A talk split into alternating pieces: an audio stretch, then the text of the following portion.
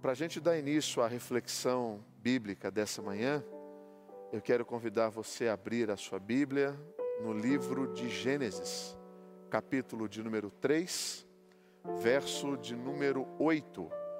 Eu farei só a primeira leitura deste verso. Gênesis capítulo 3, versículo de número 8, a primeira parte deste verso. Ele diz assim: quando ouviram a voz do Senhor, do Senhor Deus, que andava no deserto, ou melhor, no jardim, pela viração do dia.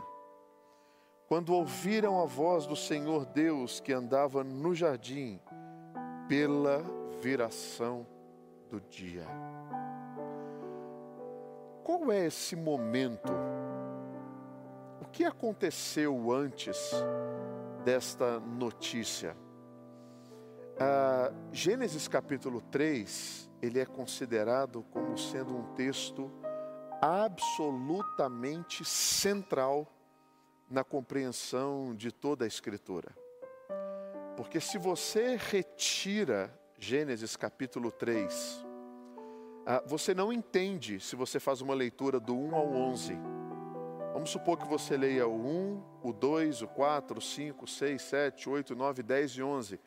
Você vai olhar e falar assim, é engraçado, tem, o negócio não está não tá, não tá bom aqui, tá, parece tá faltando. O que, aconteceu que mudou tanto assim é, é, do jardim do Éden para um início de sofrimento, morte, dor, perseguição e tudo mais? O que aconteceu?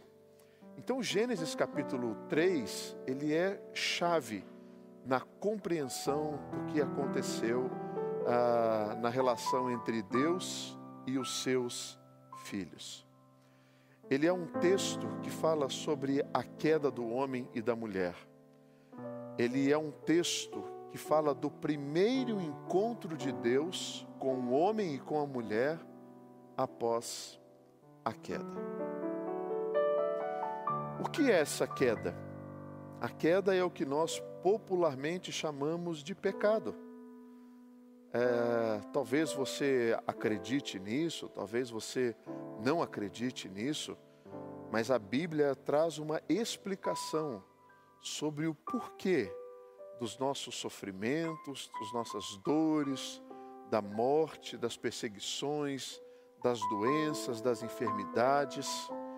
E esse texto, Gênesis capítulo 3, versículo 8, é o primeiro encontro de Deus com o homem e com a mulher depois da queda.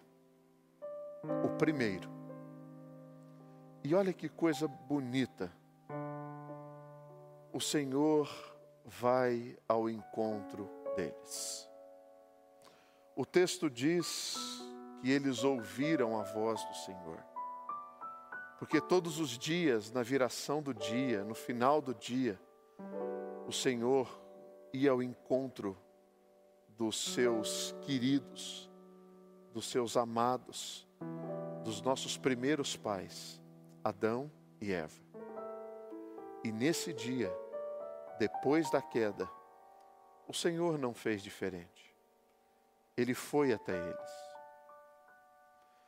ah, eles estavam se sentindo profundamente envergonhados pelo que fizeram, se sentiam tristes, se sentiam é, literalmente pelados, viram a sua nudez, ou seja, perceberam que é, nada podia escondê-los acerca do Senhor, e o Senhor vai atrás dos seus filhos. O Senhor foi atrás de Adão e Eva no Éden. E o Senhor veio atrás de nós quando Cristo encarna. O Senhor veio atrás de nós quando Jesus Cristo morre. O Senhor veio atrás de nós quando Cristo ressuscitou. Todo movimento de Deus em nosso favor, ele é um movimento do alto para baixo. Sempre foi assim, desde o Gênesis em toda a Escritura.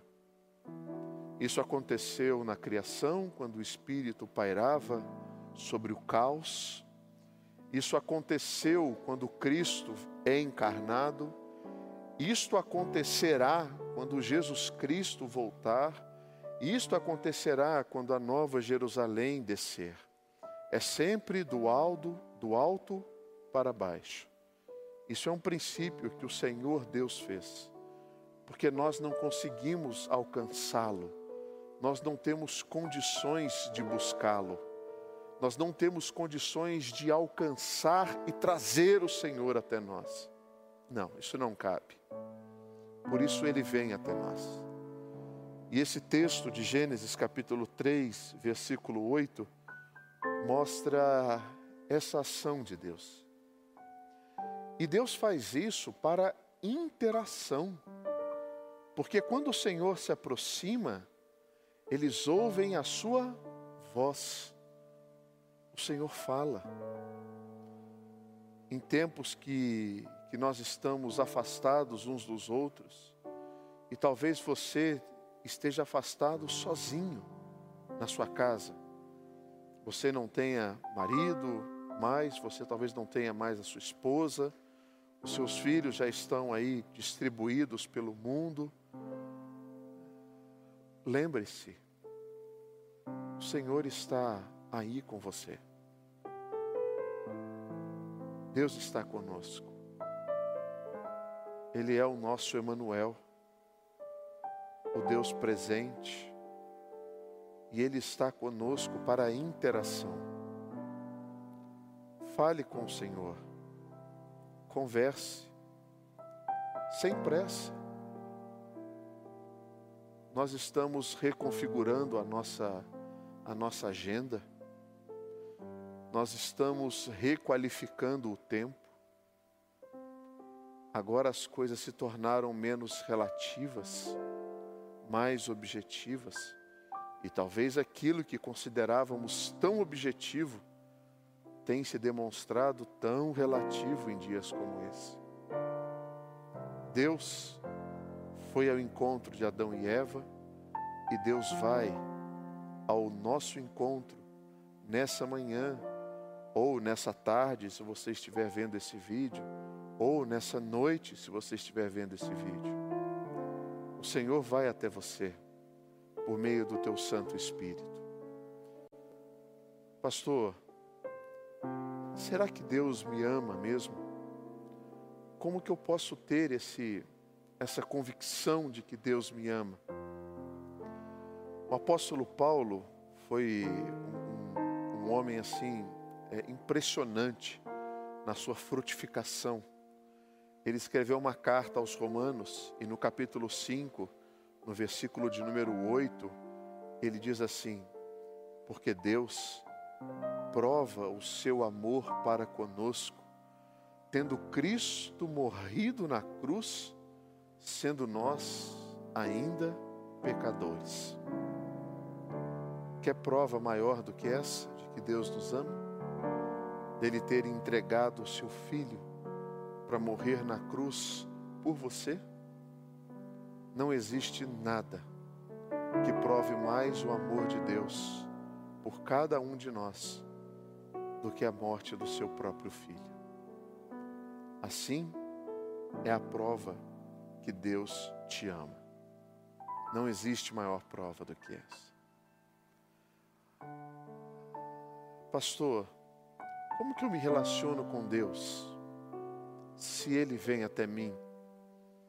Você pode fazer isso orando, você pode fazer isso lendo a Sua palavra, a palavra de Deus. Você pode fazer isso meditando na palavra de Deus. Você pode fazer isso jejuando, se abstendo de uma refeição do seu dia. Você pode fazer isso cantando, louvando ah, o nome do nosso Deus. Sabe por quê? Porque tudo isso é relacionamento. Quem sabe você não canta aquela música Deus está aqui, né? Deus está aqui. Aleluia. tão certo como o ar que eu respiro, tão certo como o amanhã que se levanta. Deus está aqui. O Senhor está aqui para abençoar a sua vida, para cuidar do seu coração, para que você não entre em desespero com tudo isso que nós estamos vivendo. Deus está aqui. Está ouvindo a musiquinha aí na sua casa?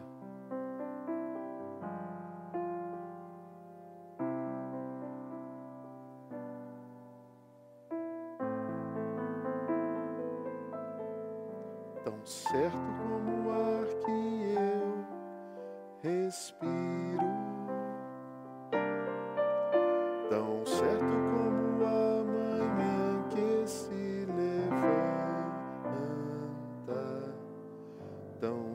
certo como eu te falo e podes me ouvir. Essa é a certeza que nós temos. Isso é o que Deus oferece para nós. Pastor, eu, eu não tenho convicção da minha salvação. Eu não sei se de fato Deus me ama assim. Quem sabe você não ora comigo agora, entregando a sua vida para Jesus, pedindo para Ele assumir o trono, o governo, de tudo aquilo que você tem medo.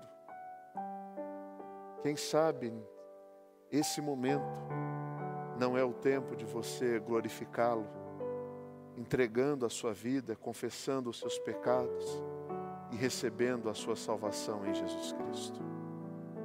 Esse é o momento para isso. Feche os seus olhos aí na sua casa. Eu vou fechar os meus aqui. E se você quiser, você pode repetir comigo essa oração.